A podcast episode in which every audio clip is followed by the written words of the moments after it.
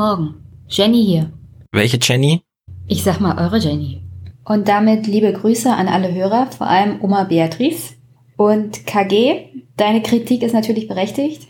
Das Thema Mitgliederentscheid und Zeitpunkt des Mitgliederentscheides werde ich das nächste Mal, wenn ich hier die SPD behandle, ansprechen. Und sonst vergesst nicht, den Podcast zu teilen und zu abonnieren, wenn er euch gefällt. Hinterlasst ruhig Kommentare oder schickt mir eine E-Mail. Ich lese das immer gerne, wenn ihr mir was Kritisches schickt und was Konstruktives. Und damit kommen wir mal zur vergangenen Woche und was das für eine Woche war. Der Grünen Parteitag State of the Union und am Mittwoch konnte ich sehen bzw. hören, dass die Berliner Republik tatsächlich Lebenszeichen von unseren Abgeordneten von sich gegeben hat.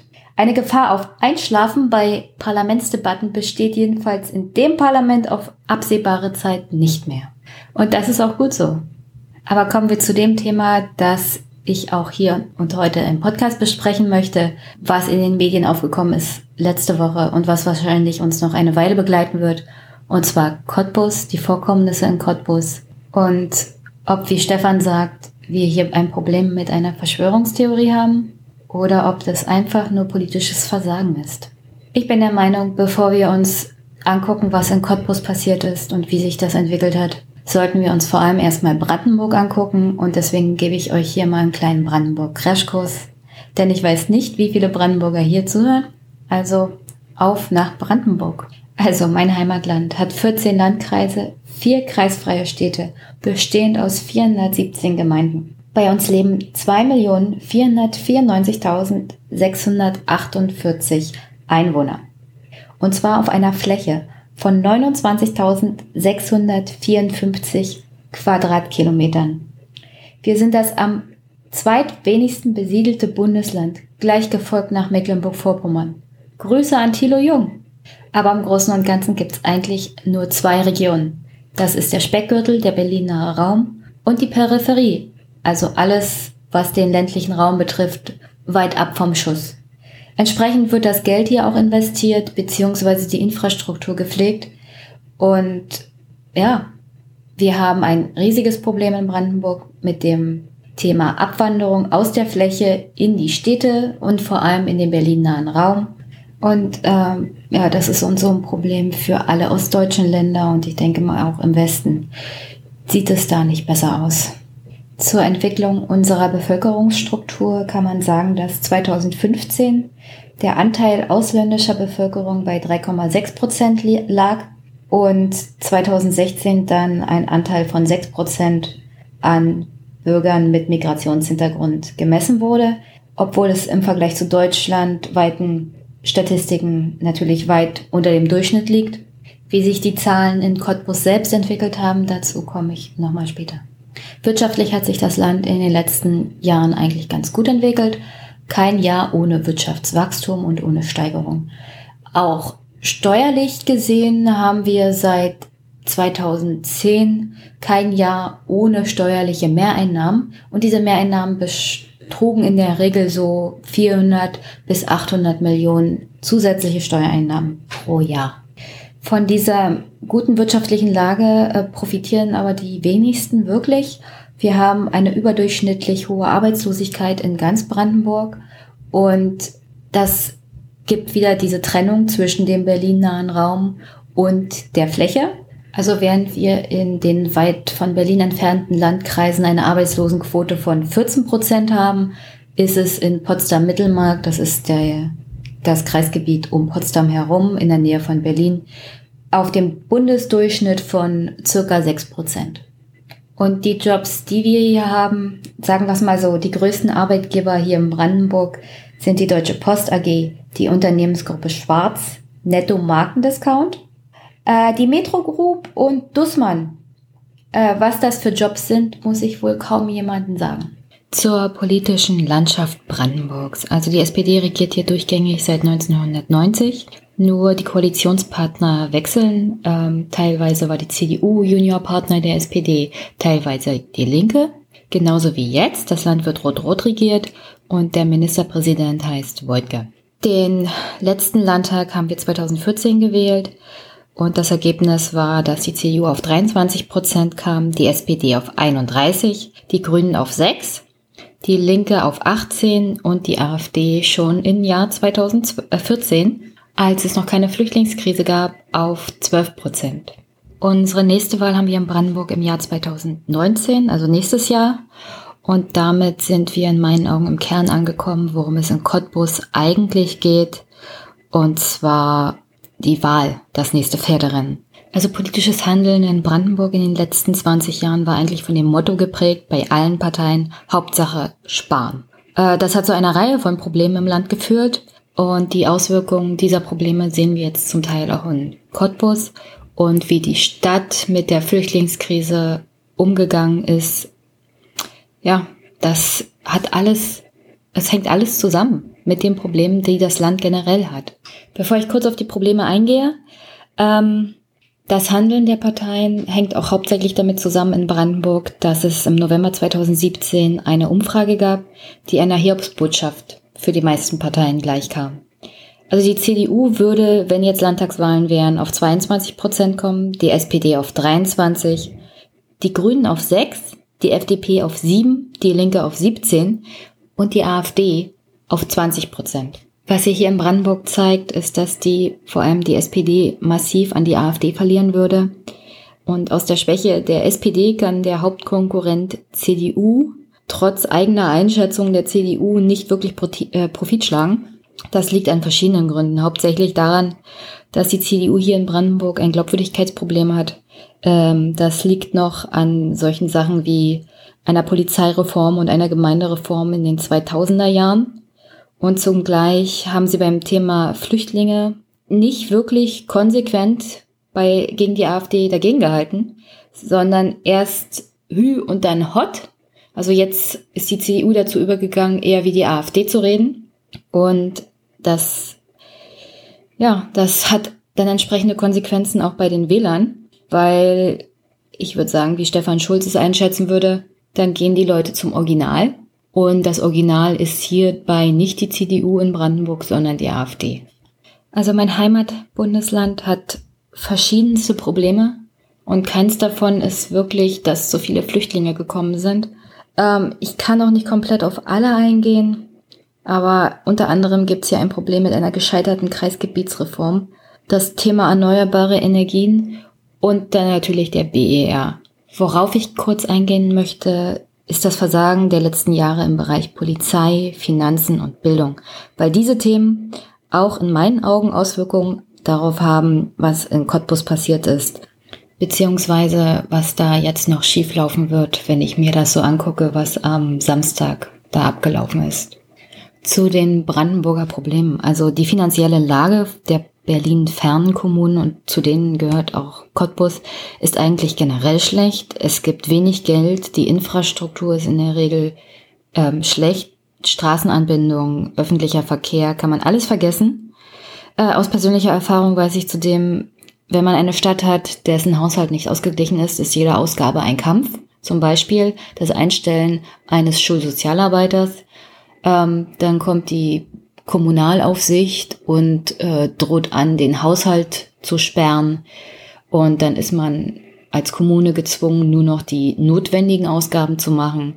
Also man kann keine großen Sprünge machen und ich finde, ein Schulsozialarbeiter ist nun wirklich kein großer Sprung. Und ja, da ist das Land schon seit Jahren hinterher. Also das hat das ist nicht nur ein Problem jetzt während der Flüchtlingskrise, das in Cottbus aufgetaucht ist, dass keine Sozialarbeiter da sind für, für Schulen zum Beispiel. Das ist generell der Fall und zwar schon seit Jahren. Also wenn man sagt, dass die Flüchtlingskrise eine Verwaltungskrise ist, dann muss man sagen, Brandenburg hat generell auch eine Verwaltungskrise. Äh, Verwaltung in Brandenburg ist mittlerweile stark überaltert, genauso wie in den Schulen hat das Land es aufgrund von Sparmaßnahmen verpasst, neue Leute auszubilden bzw. im Land zu halten. Bald haben wir hier die schlecht bezahltesten Mitarbeiter und Beamten im ganzen Bundesgebiet. Zudem hat das Land Brandenburg darauf gesetzt, vermehrt befristete Beschäftigungen auch in der Verwaltung zu haben, was dazu geführt hat, dass die Leute in andere Bundesländer abgewandert sind oder wie zum Beispiel junge Lehrer, Die haben das Land Brandenburg nach ihrer Ausbildung generell gleich Richtung alte Bundesländer verlassen, wo die Bezahlung zum Einstieg in der Regel um 500 Euro höher ist als alles das, was Brandenburg zahlt und auch die Aussicht auf einen unbefristeten Job oder eine Verbeamtung viel höher ist. Und die Antwort der Politik in Potsdam auf diese Problematik, zum Beispiel auch der Lehrer, die wir nicht haben und die künftige Pensionierungswelle, die hier in den nächsten Jahren auf uns zurollt, ist einfach pensionierte Lehrer wieder zurück in den Schulalltag zu holen. Was an sich ja eine gute Idee ist. Nur leider wird es das Grundproblem nicht lösen. Und das ist, dass wir mehr junge Lehrer brauchen. Also der ganze, der ganze Mittelbau ist praktisch nicht existent. Wir haben ein hohes Alters, einen hohen Altersschnitt bei den Lehrern und dann ist eine ganze Weile nichts und dann kommen erst wieder Neuanstellungen. Und diese Lücke kann einfach nicht aufgefangen werden durch Quereinsteiger oder durch pensionierte Lehrer. Der Zustand der Schulen in Brandenburg generell, ich will von Digitalisierung erst gar nicht reden. Ähm, also es gibt Fälle und Berichte in Zeitungen, da muss man lesen, dass Schüler drei Tage lang im Winter mit einem Anorak im Klassenzimmer sitzen, weil die Heizung nicht mehr geht und der Handwerker nicht gleich kommen kann. Und ja, das betrifft hauptsächlich auch Schulen im Berlin-Fernraum. Also das ist, sind Schulen in der Fläche. Äh, von Schulen im Speckgürtel höre ich das eher seltener. Zur Polizei und inneren Sicherheit, also da ist die Fehlentwicklung auch in den 2000er Jahren angesetzt. Da hat der Innenminister Schönbohm von der CDU damals geschrieben, dass es hauptsächlich bei den Lösungsvorschlägen zur Dezentralisierung der Polizei darum ginge, ähm, Personal und Kosteneinsparnisse zu machen. Und dementsprechend hat sich die Polizei hier in Brandenburg auch entwickelt. Damals wurden die Schutzbereiche von 21 auf 15 gesenkt und die Prävention sollte zur Kundenorientierung erhöht werden. Wobei ich nicht so richtig gut finde, dass man die Bürger dann als Kunden bezeichnet, wenn es um die innere Sicherheit geht. Nach dieser ersten Reform gab es aber auch noch weitere Einsparmaßnahmen in der Regierung Rot-Rot. Und die, die Zahl der Polizisten in Brandenburg aktuell für eine Fläche von 29.000 Quadratkilometer ist 7.900. Die Polizei ist generell überarbeitet, überaltert, oft krank und ähm, hat auch erhebliche Überstunden angesammelt. Auszubildende findet die Polizei Brandenburg auch eher weniger. Die steigende Zahl bei Diebstählen, vor allem in der Fläche und der Wohnungseinbrüche sorgt hier generell für ein Unsicherheitsgefühl. Und dann möchte ich zum Thema Polizei noch abschließend ein Zitat aus dem Jahr 2005 vom damaligen Polizeigewerkschafter ähm, einbringen. Und zwar hat er damals noch gesagt, bereits im Ergebnis der Polizeireform war festzuhalten, dass es nicht mehr Polizisten, sondern deutlich weniger gibt. Es werde deutliche Einschnitte im Bereich innere Sicherheit geben, mit der Schließung von Wachen werde das subjektive Sicherheitsgefühl der Bürgerinnen und Bürger zudem deutlich sinken. Zusammenfassend kann man sagen, dass die Voraussetzungen für Brandenburg äh, vor der Flüchtlingskrise schon schlecht waren. Wenig Polizei, schlechte Bildung, die Kommunen sind vor allem im peripheren Raum schlecht ausgerüstet finanziell und generell. Und ja, dann kommt noch die Besonderheit von Cottbus dazu. Und jetzt gehe ich mal auf Cottbus ein. Also Cottbus hat etwas über 100.000 Einwohner und ist damit die zweitbevölkerungsreichste Stadt in Brandenburg, gleich nach der Landeshauptstadt Potsdam. Der Bürgermeister ist zwar von der CDU, aber die Mehrheit bei den Stadtverordneten stellen SPD und Linke. Die Stadt ist hoch verschuldet, wie jede kreisfreie Stadt in Brandenburg. Mit den entsprechenden Konsequenzen, dass man keine großen Sprünge machen kann. Und ja, was die Bevölkerungsstruktur angeht, war Ende 2015 die Zahl der naja, Menschen mit Migrationshintergrund bei 2,2 Prozent und die ist bis Anfang 2018 auf 8,5 Prozent angestiegen. Insgesamt also gab es 8000 Personen in Cottbus, die nicht die deutsche Staatsangehörigkeit hatten und 3400 davon waren Flüchtlinge. Was die Situation in Cottbus besonders schwierig macht, ist die starke rechte Szene. Nach Einschätzung von Brandenburgs Sicherheitsbehörden ist hier jede fünfte der in 2016 ausgeübten rechten Gewalttaten registriert worden. Es gibt ungefähr 145 Rechtsextremisten, die dort auch registriert sind durch den Verfassungsschutz, die eher gewaltbereit sind. Und neben dem allgemeinen Problem, das Cottbus schon immer hatte mit den Hooligans, ist vor allem in den letzten Jahren im Rahmen der Flüchtlingskrise zwei äh, problematische Gruppen aufgetaucht. Das eine ist die Identitäre Bewegung. Die haben in Cottbus im Jahr 2017 ein, eine Ortsgruppe gegründet und alles das, was inhaltlich die Identitäre Bewegung von sich gibt zum Thema Ethnopluralismus, kann ich nur empfehlen das Buch von Volker Weiß, die autoritäre Revolte oder den Aufwachen-Podcast Nummer 193. Da ist eigentlich alles Wissenswerte zum Thema identitäre Bewegung drin. Zur zweiten Gruppe, die vor allem jetzt in Cottbus am 3.2. für Furore gesorgt hat. Das ist die Initiative Zukunft Heimat. Seit Mai 2017 sind sie schon in Cottbus aktiv und demonstrieren da. Aber eigentlich ist dieser Verein hauptsächlich im Cottbuser Umland und im Spreewald aktiv gewesen. Seit 2015 demonstrieren die da in kleineren Städten auch gegen die Flüchtlingskrise. Und ähm, ja, innerhalb von den letzten drei Jahren konnten sie sich dementsprechend organisieren, verflechten und ja, haben Kontakte geknüpft zu Pegida, nach Sachsen, zur AfD. Also das ist eine Organisation, in der im Hintergrund Rechtsextremisten auch aktiv sind und organisierend tätig werden. Zeitgleich gibt's da aber eine Verknüpfung mit Bürgerinitiativen und so verschwimmen die Linien, gerade bei dieser äh, Organisation, was es für den Verfassungsschutz generell ziemlich schwierig macht, dem Ganzen irgendwie habhaft zu werden. Was da mittlerweile für Leute ähm, dabei sind, konnte man am Samstag sehen. Also da waren Redner der AfD, der von Pegida und ähm, was jetzt das Ganze angeht, der, der Anzahl der Leute. Also die Demonstration Leben ohne Hass hatte ja nur 1100 Teilnehmer und diese Demo von Zukunft Heimat hatte 2000 Teilnehmer. Aber äh, strukturell kann man sagen, das waren Leute, die kamen aus Berlin, die kamen aus Sachsen, das waren nicht alles Cottbusser. Und deswegen, also hier ist das Hauptproblem. Die hatten halt Zeit, sich zu organisieren. Und das nutzen sie jetzt in vollen Zügen aus, gerade in Cottbus. Also zusammenfassend, wir haben eine Kommune, die schlecht gestellt ist. Dieses Thema innere Sicherheit ist vor der Flüchtlingskrise schon angegriffen gewesen. Das Thema Bildung und Soziales ist schlecht in Brandenburg, in Cottbus auch. Und dazu kommt die Situation mit der starken rechten Szene. Dann hatten wir die Flüchtlingskrise und Cottbus hat mittlerweile 3500 Flüchtlinge aufgenommen. Dazu muss man sagen, ja, im Vergleich zu anderen Kommunen in Brandenburg ist das viel. Hinter vorgehaltener Hand sagt man aber auch, dass der Bürgermeister von Cottbus äh, gerne Flüchtlinge aufgenommen hat oder generell will, dass Leute dazuziehen, damit die magische Zahl von 100.000 Einwohnern erhalten bleibt.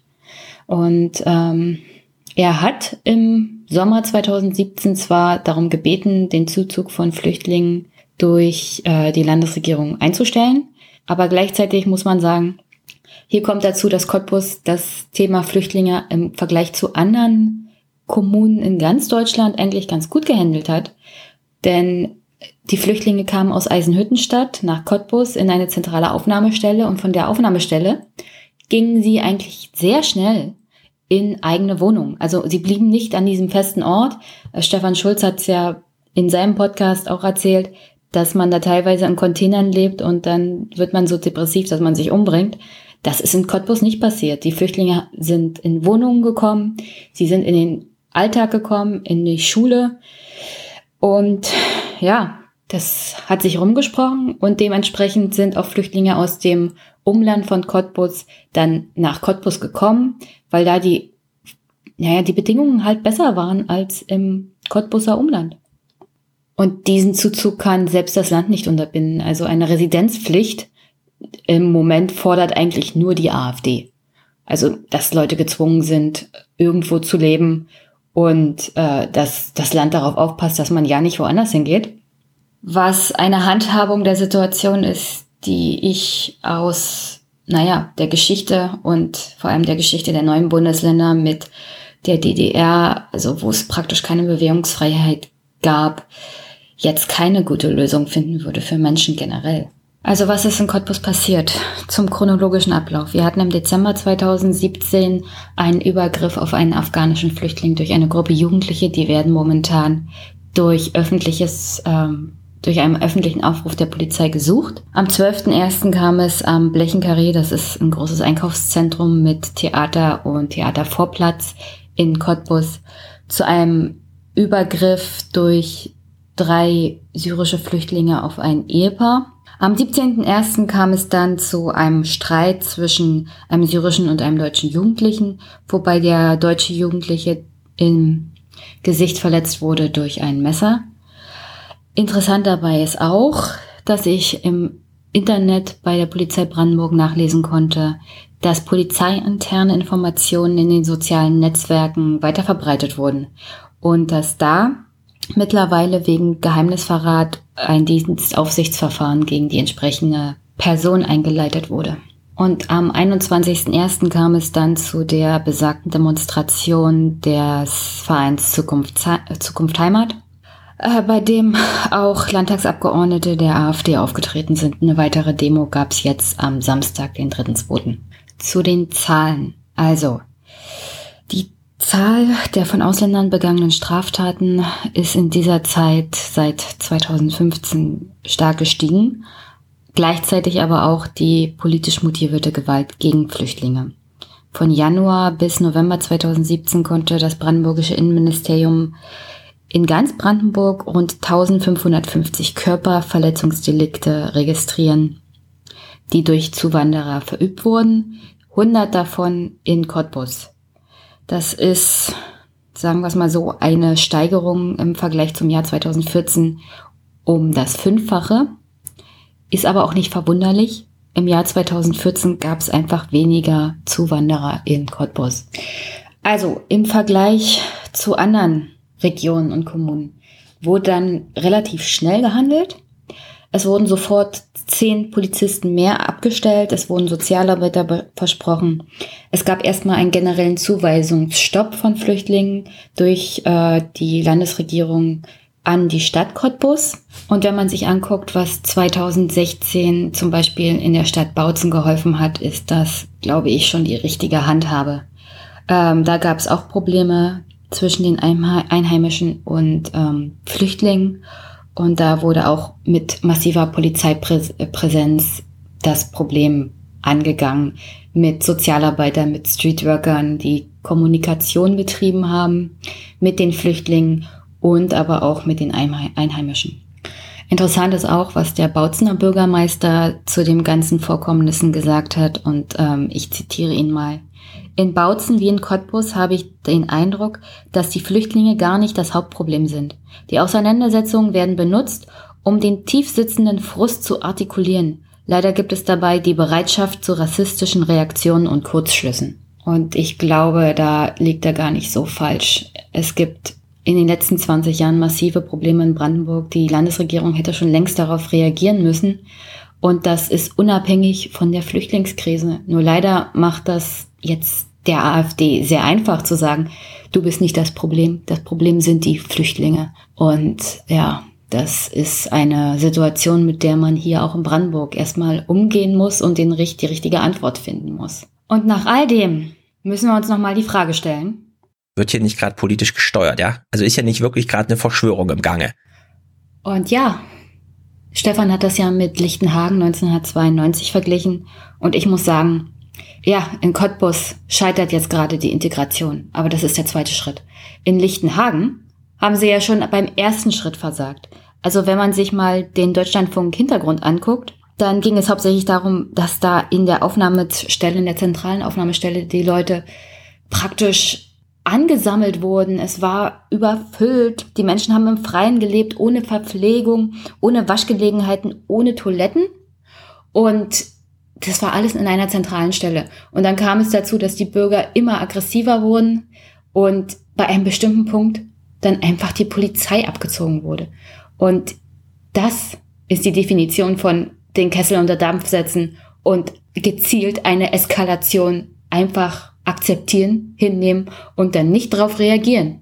Und dann war man moralisch auch noch dermaßen unverfroren, diese Situation politisch auszunutzen, nachdem man sie herbeigeführt hat.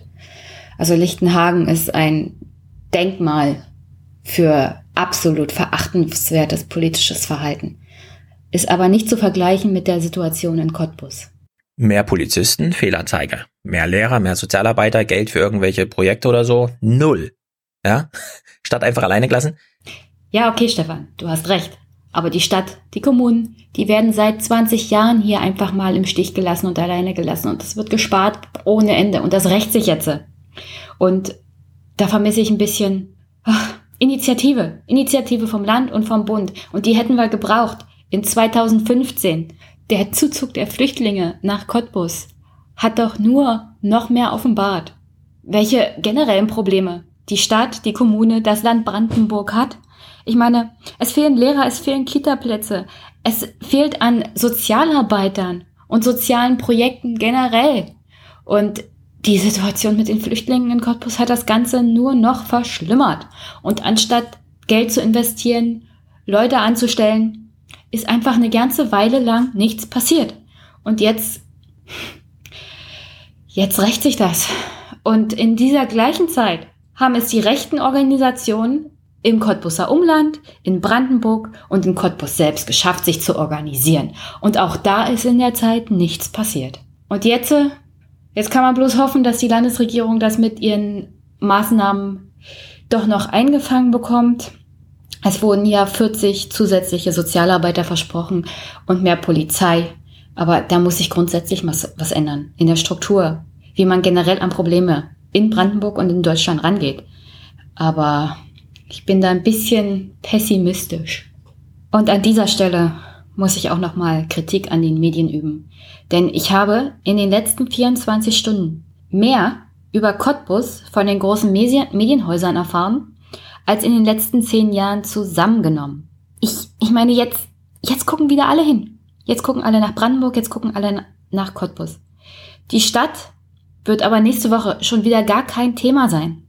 Und wie gesagt, hier sind strukturelle Probleme. Die müssen auch mal angesprochen werden in den Medien. Und das erwarte ich jetzt einfach.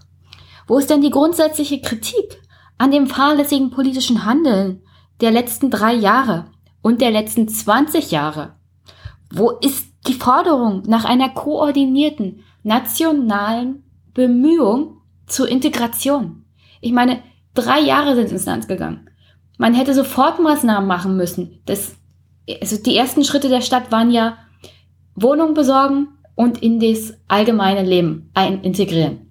Und das ist passiert. Aber darüber hinaus ist nichts passiert, weil das Geld einfach nicht zur Verfügung steht.